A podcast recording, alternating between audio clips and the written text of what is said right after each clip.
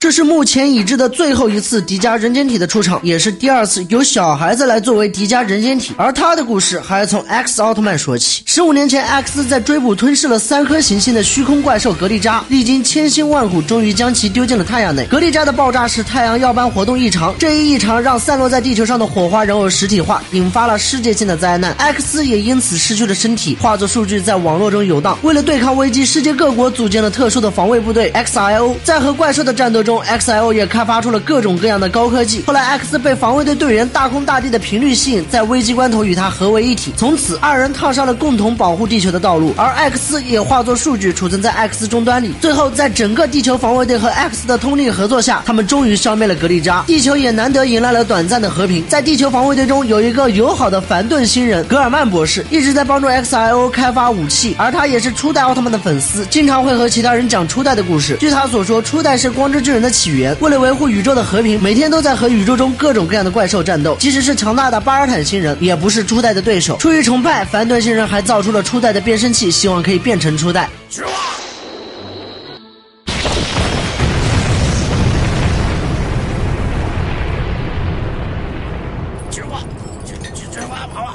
博士，您这还需要继续努力呀！XIO 基地内，众人在分享美食，庆祝着难得的和平。这是 X 对明日菜发出的提醒。啊，阿斯纳，その食物に含まれる糖質は48%，脂肪は18グラムだ。